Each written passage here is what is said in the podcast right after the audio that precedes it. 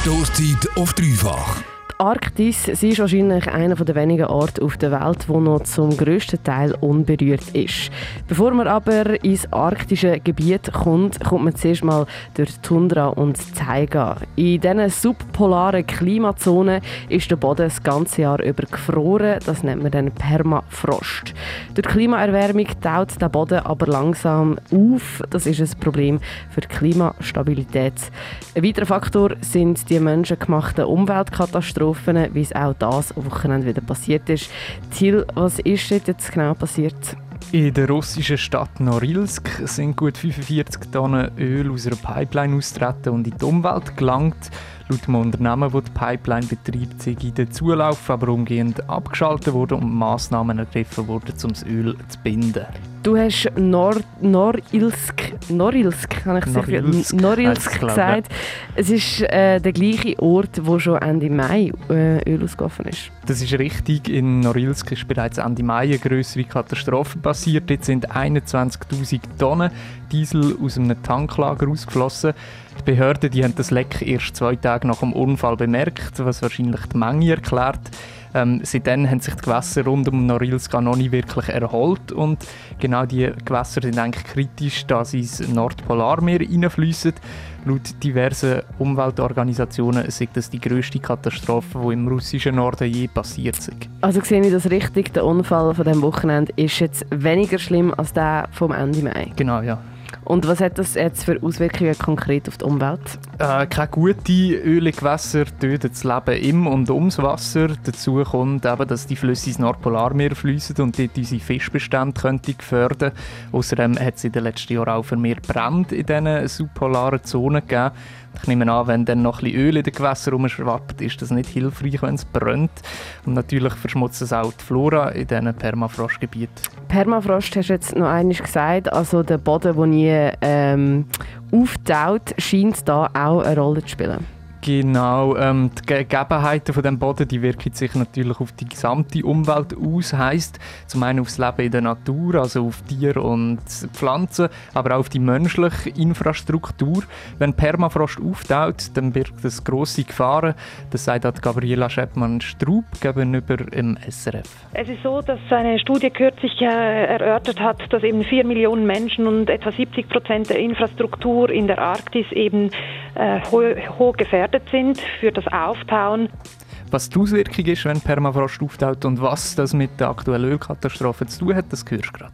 Dafür oben auf Radio Dreifach. Das ist die Stoßzeit auf dem Dreifach und thematisch beim, sind wir bei Sibirien. Dort ist nämlich über das Wochenende in der Stadt Norilsk ein weiteres Mal Öl ausgelaufen. Ein Grund, wieso sich die Umweltkatastrophen könnten häufen ist der Permafrost oder besser gesagt das Auftauen vom Permafrost. Entsprechend können Sie sich vorstellen, wenn der oberirdische, der oberflächliche Permafrost eben auftaut, dann sinken die diese Pfosten, auf denen die Infrastruktur steht, eben ab. Das ist wie wenn sie das Fundament wegziehen würden, diesen Bauten, und entsprechend gibt es dann natürlich solche Unglücke. Das sagt Gabriela Scheppmann-Strub gegenüber dem SRF. Also, wenn der Permafrost staut, dann kann das eine Gefahr für die Infrastruktur sein.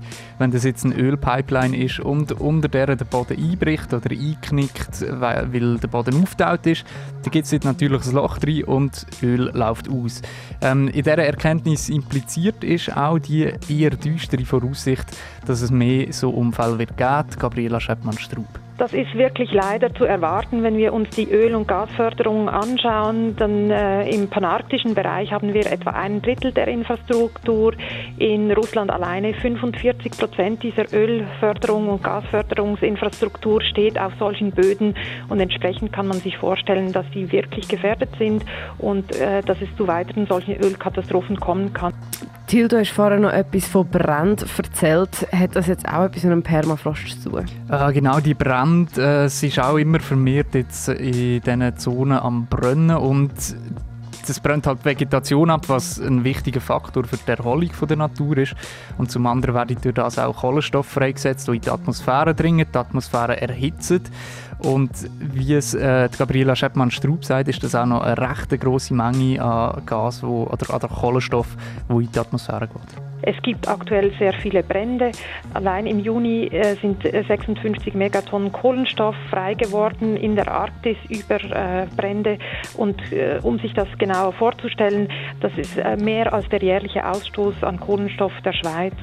Und der Kohlenstoff der erhitzt dann eben auch äh, die Atmosphäre und durch das schmilzt der Permafrost leichter und durch das, dass der Permafrost schmilzt, kommen dann noch die tausende Tonnen Kohlenstoff dazu, die in Form von toten Pflanzen in dem Frost gespeichert sind. Wenn das auftaut, wird das zersetzt und geht eben auch in Form von Gas in die Atmosphäre. Till, du hast jetzt die letzten paar Minuten ziemlich ein düsteres Bild für die nördlichen Zonen gemalt.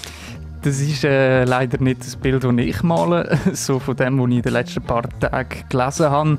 Und als erstes sieht es halt auch ein bisschen düster aus. So Ölkatastrophen wie die vom Mai und die von dem Wochenende sind das eine. Das andere ist eben der Rückkopplungseffekt vom Permafrost, der auftaut oder auch die vermehrten Brände. Und dazu kommen noch ganz viele weitere Faktoren, wie zum Beispiel, dass noch drei Atom-U-Boote mitsamt Atomreaktoren auf dem Polarmeeresgrund liegen eine tickende Klimabombe. Also. Stoßzeit auf dreifach.